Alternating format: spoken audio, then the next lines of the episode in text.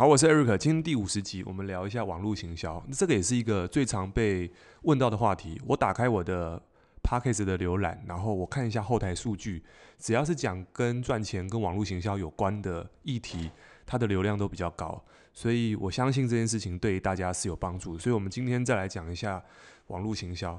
好，那么讲这主题。哦，我们刚刚介绍一下，因为是流量高，再来是其实我也用这样的方式去协助我的伙伴在网络上找到客户，所以我自己的结论是我从零到找到我的一千个客户，其实都是用这个方式去做的，所以我会列出三个，就是在最后，如果从一个新人来讲，你要把网络行销做好，因为时间有限，所以你如果要把这件事情做好的三件事情是什么？我在后面会讲。好，以及我们在这个地方，如果你在听这个 podcast 的，如果你对于这个赚钱、网络行销、个人成长或者是提升生活品质相关的议题感兴趣的人，记得可以订阅。好，这样的话，我们就可以继续在之后的节目呢，可以去提醒你。OK，好来，那我们先讲一下什么是网络行销。好了，我们先简单定义一下。其实我常会看到有一些人在做一些网络的工作。会看到他在星巴克工作，然后就是整天在电脑前面，然后把图做的美美的，然后把照片拍的很漂亮，然后以为这样子做，不能这样以为啦，就是他们认为这样做就觉得好像客户会走上门。那事实上是什么？就是发现，诶，触及率现在越来越低，而且实际上照片我们没有办法像那些这个身材很好的人或颜值很高的人，他们有那么高的触及率。那一般的人好像做就没有机会，所以我会发现很多人都在往照片或者是一些美感的地方去去去做功夫，可是事实上发现他做了越久，发现好像成交率也没有上来，然后客户也没有变多，然后甚至他去做了广告，发现诶，本末倒置，花了更多钱，可是好像一点成效都没有。对，所以今天的内容对你来说，如果你是一个新手，对你来说会有帮助，因为我相信在网络上有一些。呃，网络行销老手了，所以这个地方是适合给比较新人的地方去听。如果对你有帮助的话，那你就拿去用。好，那还重新回到刚刚的，什么是网络行销？其实我们先把网络行销拆开来看，就是网络跟行销是两个概念。就是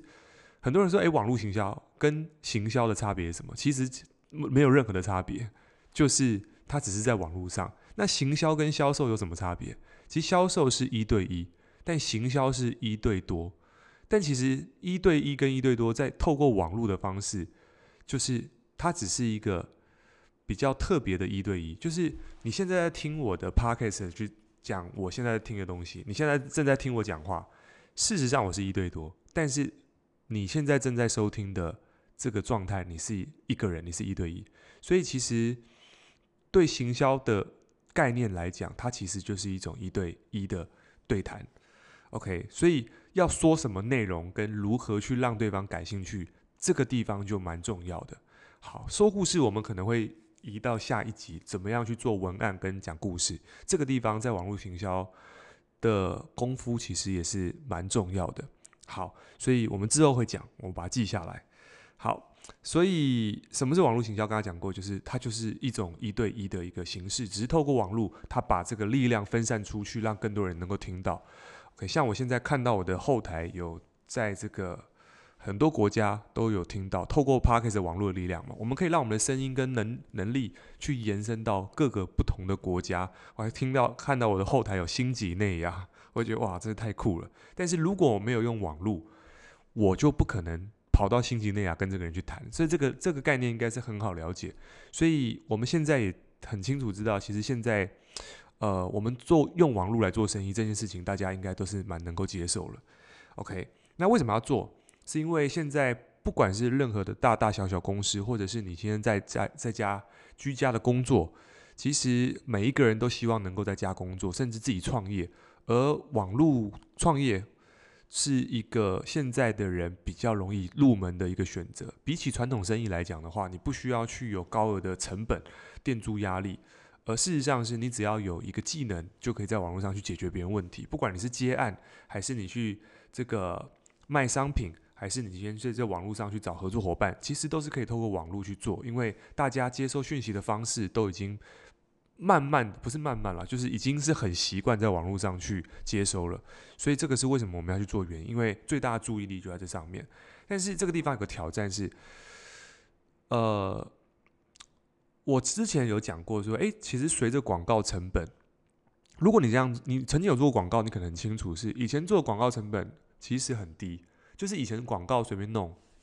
然后感觉好像这个转换率都不错，然后名单数也不错。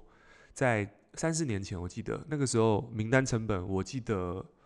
一百块就可以换到还不错的转换率或名单转换。这个是在二零一五年这个时候，可是现在随着大家都在讲这件事情，然后这个参与的人数也越来越多的时候，你就发现，当所有人都往这边聚集的时候，也就是说，FB，因为大部分现在大在大家打广告，其实都是透过脸书，那脸书的竞价机制就是，他会优先给出价金额比较高的人优先去跑他的广告，那出价比较低的就比较跑不动。就是它的触及率就比较低，那这地方要如何解决？其实这个就是我们下一集可能会讲到的，不是可能，我们之后会讲到，不是下一集会讲到的，关于怎么样写文案。因为好的文案其实可以触动人心，有更多的转发跟互动的时候，它在 FB 的广告的评分跟信用评比会比较高一点点，它会优先去给更多人去看到。可是这个地方就是有意思了，就是。以前我们不要有太扎实的功夫，只要有 po，只要有照片美美的素材好看，然后这个不用太用什么心思，就可以去得到一些客户。可是因为竞争者多的时候，玩家变多，就没办法用这个方式。所以现在有点像是在，呃，简单的事情到现在会越来越难。也就是说。有点像是很多人会说，诶，FB 越来越难做，可是事实上不是难做，只是在惩罚那些没有办法去成长跟改变的人。对，也是因为这样子，所以我也是在网络上开始去学习很多的这个技能。因为如果我没有技能，我只是光靠以前很粗糙的广告投放，就认为这样是在做网络做生意的话，那我现在可能会非常辛苦，因为得不到任何的客户，因为客户的成本变得更高。好。那我们讲太多了，好。那么，如果现在是一个新人，你现在要从在家里面打开电脑，你要做的第一件事情是什么？好，首先第一个，呃，在讲定位之前，我们先讲一下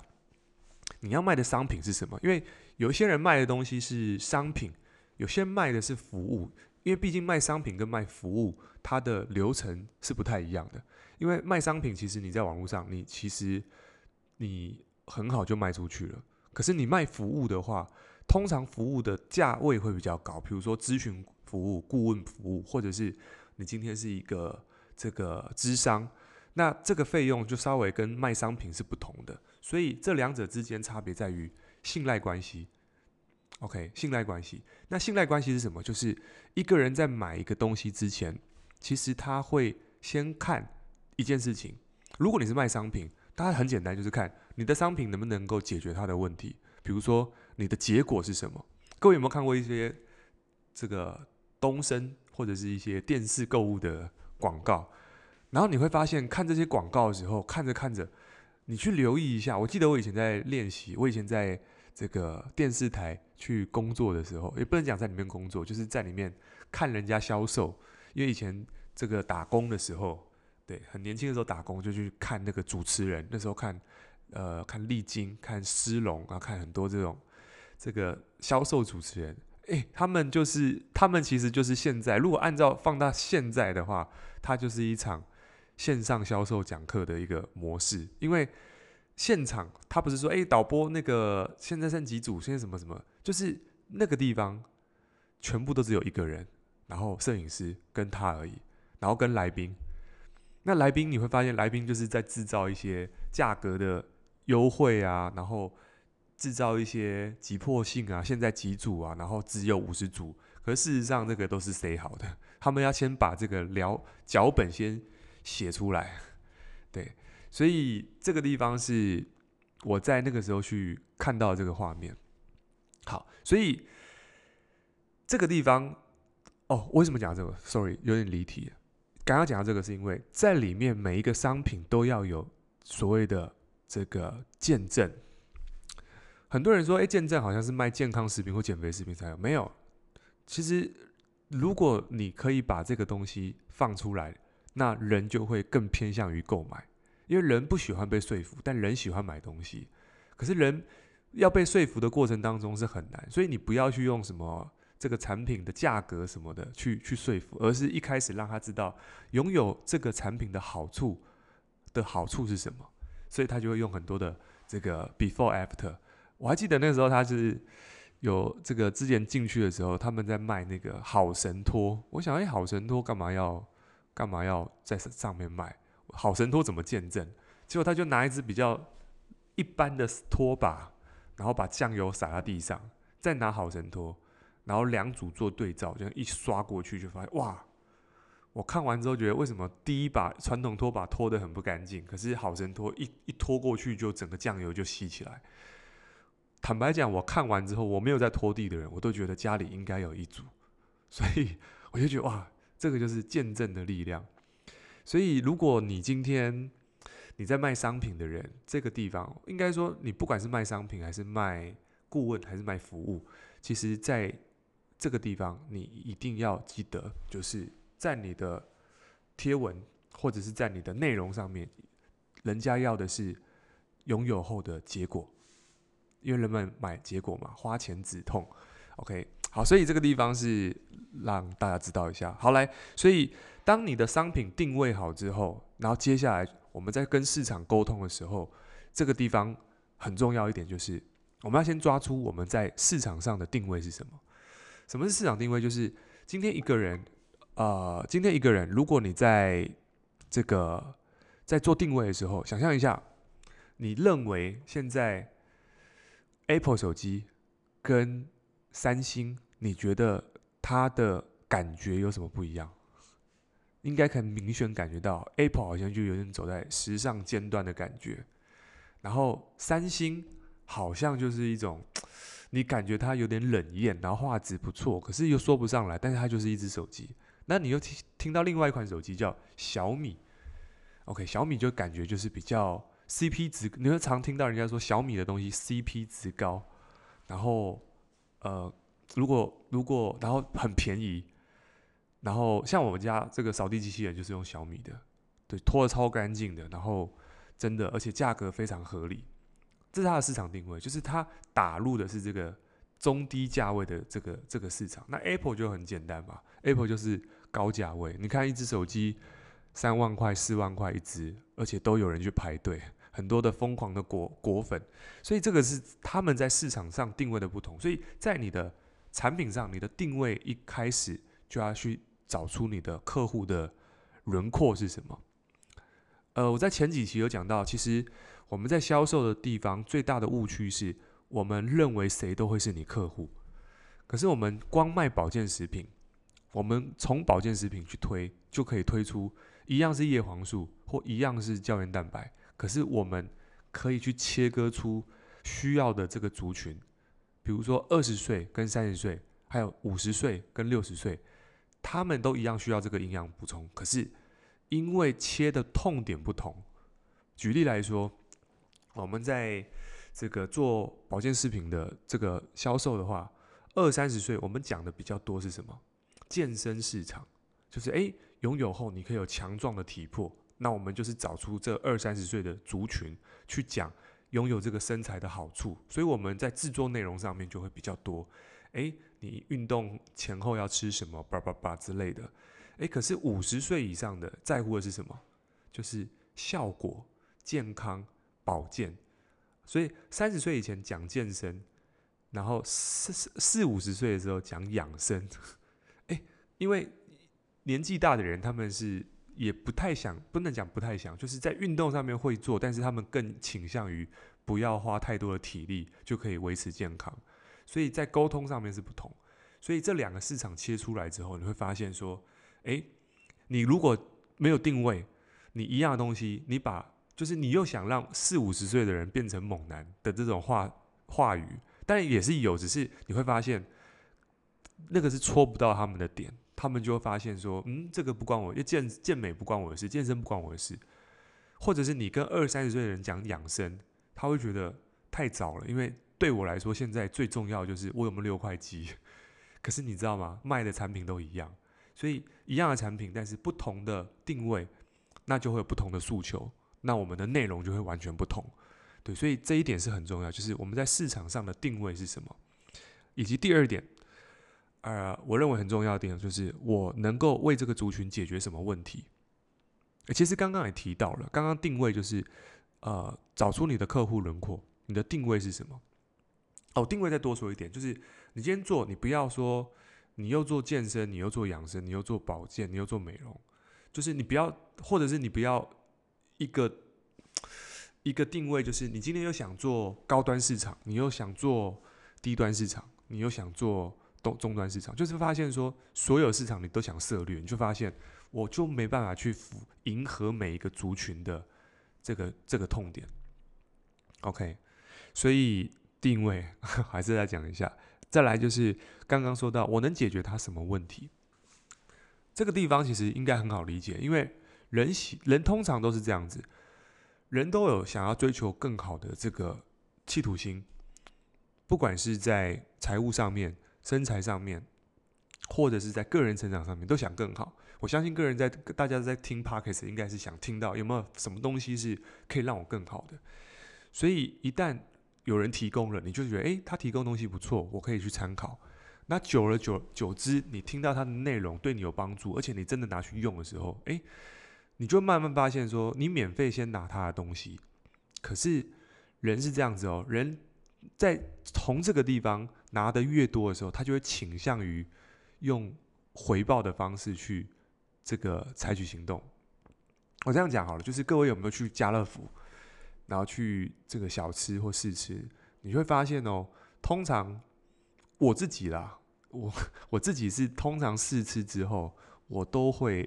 比较偏向于购买，但以前没有钱不一样，以前没有钱就是去真的是去白吃的，可是现在的话就是，哎，吃了之后不错，我都会比较倾向于购买，因为人在体验的之后。人在体验过后，然后都会比较偏向于购买。OK，这个是很特别，所以为什么很多的公司他们都会做免费体验、免费试吃、免费试喝？它就是因为它使用了一个，就是让人家不能讲愧疚了，就是人性是这样子，拿到一点东西之后，就会愿意去付出更多。OK，所以当我们在网络上做内容，其实就有这个概念，就是我透过我的。知识跟讯息跟我的经历，而去帮助你去提高你的，或者是解决你的问题，提高你的生活品质。所以看似不是商品，但是你包含在听 Podcast 听一听，诶，对你有帮助的时候，其实你心里感受到有帮助的那个过程，就是在收礼物。所以我们在制作内容的时候，其实呃，我们就是在发送礼物，发送这个体验给别人。那你的发送内容就应该是要从解决别人的问题去开始去设计。那当然，我刚刚说过，因为我们不同的族群、不同的定位，我们找出这个市场的痛点之后，开始针对这些呃这些族群去这个设计一些对他们能够有帮助的内容，那你定位就会清楚。不然你一下做这个，我刚刚举例就是说，诶，你一下想做健身市场，你又想做保养市场，一下要想做这个幼儿的市场，你就发现你超忙，因为整那个内容就会非常混乱，所以以至于你整个在内容的产出跟动线都会卡关。这是我最常遇到的问题，就是诶，我我不知道我要 po 什么内容，然后整个后来厘清才发现，它整个动线都是第一个，它的商品不知道卖给谁，他谁都想卖，然后。他不知道他的族群是谁，他也不知道他的族群的痛点是什么，所以以至于他就是看到别人的文章不错就复制贴上。对，那你有看到很多人这个在 po 一些励志文、激励文，我是真有看过这种美女啊，就是身材或者是男生身材很好，然后旁边放一罐保健食品，别人就去买放链接。这个我不能说不行，但是就是不适合，不适用于在我身上，因为我就不是那种这种气质网红型的人，或者是我不是这种。艺人型的，如果你是有这种实力，当然没问题，因为你可以透过个人魅力来做这件事情。但如果没有，一般人能够做的就是用内容去、去、去打造。OK，所以有一本这个 Gary V 大神，这个网络行销大神，他常讲嘛，其实你如果做社群媒体，你做网络行销，最重要的概念就是百分之百的内容，你的内容一定是要有含金量，一定要能够解决问题。好，那我们再讲一下内容含金量这个地方，我再多说一点，就是怎么样提升你的内容含金量。我自己的观察是有几点，第一个是，你真的要能够从自己的这个改变出发。也就是说，这件事情是真的帮助到你，然后因为帮助到你，你才知道那个是什么感觉。你不能讲一个很虚虚幻的东西，就是你真的能够感受到这个族群或这个这个东西是能够帮助到别人，你自己必须要有体验。好，比如说这个，我现在分享一个内容，举例来说，就是诶，怎么样能够在这个八周练出腹肌？那我以前。就是因为我以前都认为，好像不用计算热量也能瘦，只要食物吃得干净就好。后来才发现，诶，我请了一个教练，才发现我教练告诉我一件事情，就是我们虽然吃得干净，但是热量才是瘦下来的本质。所以你没有计算热量，你就不会瘦。就算你吃得再干净，只要热量超标，你还是瘦不下来。所以在想，嗯，我很认真的去做腹肌或做有氧，会发现腹肌就超不明显。后来他告诉我计算热量的重要性。他说：“诶，可是我在家自己准备这个燕麦啊，干净的食物。”他说：“有时候我们都自以为吃的很少，但是实际上，因为我们都没有去用食物磅秤的习惯，所以那个麦片有时候咬得特别大吃，那个优格咬得特别大吃，然后呢，那个那个饭呢咬得特别大碗，我们都觉得好像没有超过，可是事实上，这些一点点一点点加起来就是。”没办法更精进的原因，所以也因为这个点，所以所以这个就是我自己在这个地方的体验，所以我就可以把这个内容，然后我实际也做到，我确实这样子，我在八周的时间体脂肪也因为只这个小小改变，我多掉了三趴的体脂肪，我就不用再做有氧了，所以这个是我因因为这个内容，然后让我提供提供这个内容在网络上面，然后非常多的学生询问。也因为这种内容，不是这种内容，像这样的内容，然后帮我多这个这个照顾到了几个学生，OK，就是不断去释放讯息。好，所以这个是很重要的，为你的潜在客户去提供内容。好，那最后一点很重要，就是呃诱饵，不能呃诱饵，对诱饵没错，就是呃当我们在在释放内容的时候，大部分的我们的平台都是在哪里？FB，呃，IG，然后再是哪？YouTube，还有 Podcast。我们讲大部分人会用的这两个平台就是 IG 跟 FB 好了，因为这两个同同一家公司，因为 IG 被 FB 买下来了。但是你有没有发现，最近在 FB 的粉丝专业的触及率非常的低？对，触及率非常低。那我后来发现，其实触及率低是，可是你会发现有些人触及率高。我们先讲一个触及率低的原因，是因为。当然，演算法的关系，它让自然触及率下降，因为它希望你买广告嘛。可是你会发现，如果你会写文章、写文案的人，你更能够去这个 触动人心。你什么叫触动人心？就是你越能够写进别人的痛点，然后你引发别人暗赞，或者是人家在你的版面留的特别久的时候，透过演算法的机制，他会认为这篇文章对他来说很重要，所以他就会。有加分的效果，所以加分的效果，他就会让更多人看到。OK，所以在 FB 的机制是这样子的，呃，分享大于按赞，哎，分享大于留言大于按赞。它的机制什么意思？就是如果你在这边贴文的分享次数高，留言次数多，按赞次数高，它是按照这个权重来排名的。所以分享越多的文章，它就自然能够被更多人看到。那各位就去想哦，这个权重是这样子。如果你能够知道游戏规则，它的加分是这样子，你按照它游戏规则去玩，其实你的自然出及率高。那你是你是越来越需要用这种方式。可是以前是拍个美照，那你的你的你的赞数可能会高，可是分享的次数不高。OK，通常什么样的东西容易被分享？第一个，我认为是内容。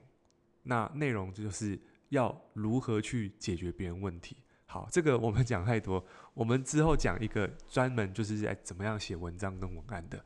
这个内容好了。所以，如果你的东西能够越让人家分享，那么你的触及率就会稍微高一点点。OK，好，可是我们要讲的事情是，可是现在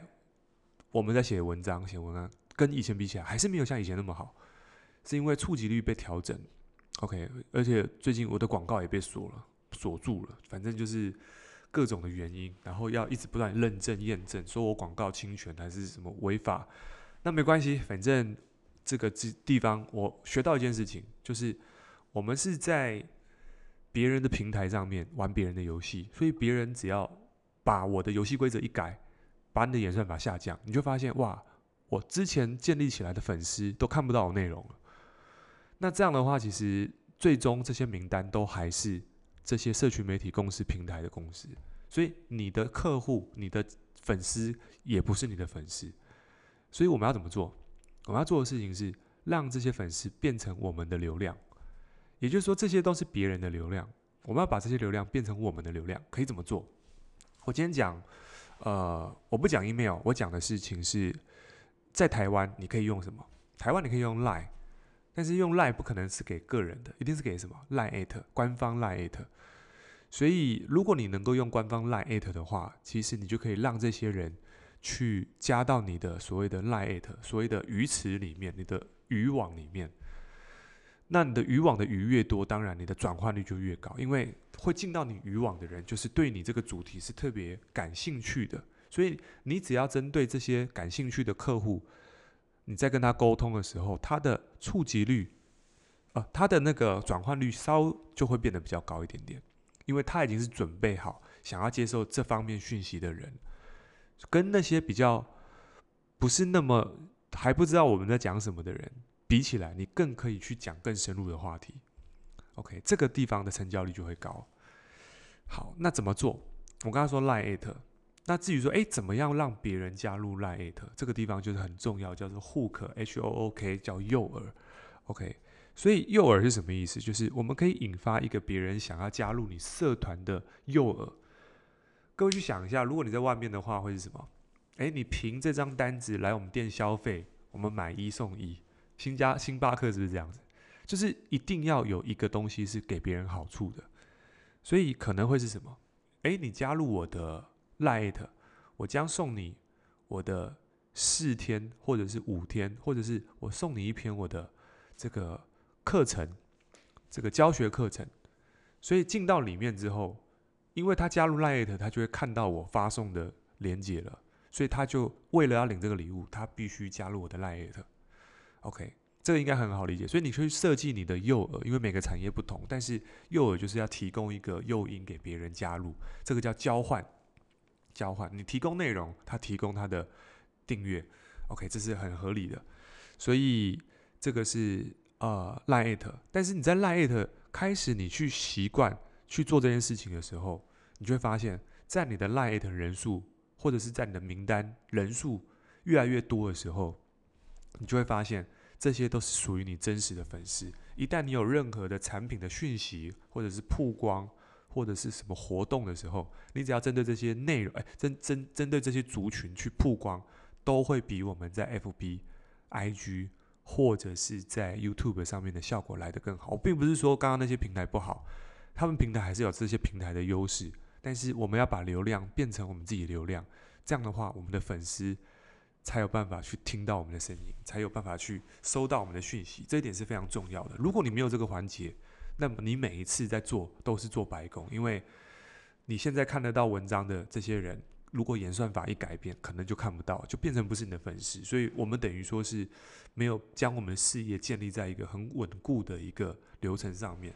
所以我认为最后一点，这一点是蛮重要的。你必须把你的客户跟粉丝放在你的鱼池里面。那你可以开始用 Line@，所以结束的时候，你可以开始，呃，去这个 Line@ 上面去申请你的官方。那付费版它有分付费版跟免费版的，你可以去玩玩看。那 Line@ 蛮好用，它有自动的回复，所以加在里面的人会只要一进去就会进这个就会开始有自动的回复，以及他可能在里面他按一些东西或按一些内容的时候，他就可以去点选他要的东西。我我我个人会觉得蛮方便的。好，OK。所以今天整理一下，就是网络行销，如果你要把它做好的话，三个重点：第一个，市场定位；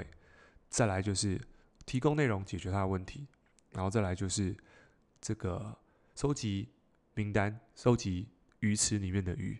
然后提供诱饵。OK，这三件事情如果你有做到的话，我相信你的这个客户跟名单，因为很直接的就是你的名单变多，客户变多，营业额就提高了。这是在生意上面很重要的一个环节。所以你越能够精通这个技巧的话，那么这个地方你的营业额就会上升。所以今天这是我们的 podcast。那在之后的话，还是特别提到，我今天开放了一个电子报。如果你对于这个主题有兴趣的人，我们会提供一个电子报。在未来，我们在这个电子报，我们会提供给你关于这个主题，网络行销，或者是组织行销，或者是个人成长，或者是提升个人状态的的内容，我们会放在我们的电子报。就是有些讯息，或者是看了什么书，或参加什么课程，呃。这个我认为很有帮助的，那我会在第一时间会在我们的电子报跟大家去 share，因为这些讯息对我来说有帮助的话，我相信对大家都有帮助。所以如果你想要去接受这些讯息的话，那么你可以输入呃三个 W E R I C H U A N G 点 V I P 斜线一零一，OK，你就可以去加入我们的电子报。这个链接我会放在我们的资讯栏，OK，所以这个是我们今天的一个。这个电子报的订阅，那在最后，那如果你是用 Apple Podcast 听的话，记得订阅，未来可以再听到我们的节目。如果你是新朋友的话，记得订阅下去，然后也记得可以呃花些时间，就是吸收一下，然后对你有帮助，你可以在底下留言。那下次的话，我们会针对你的留言，然后跟大家分享一下你的这个心得。那如果你不是用 Apple，你是用 Podcast，你是用 Spotify 的话，你可以截图。在 IG 上面艾特我，然后我们可以交流一下，然后对，算是给我个回馈。那我的 IG 是 Eric 黄九九，OK，那以及我们今天到这边，拜拜。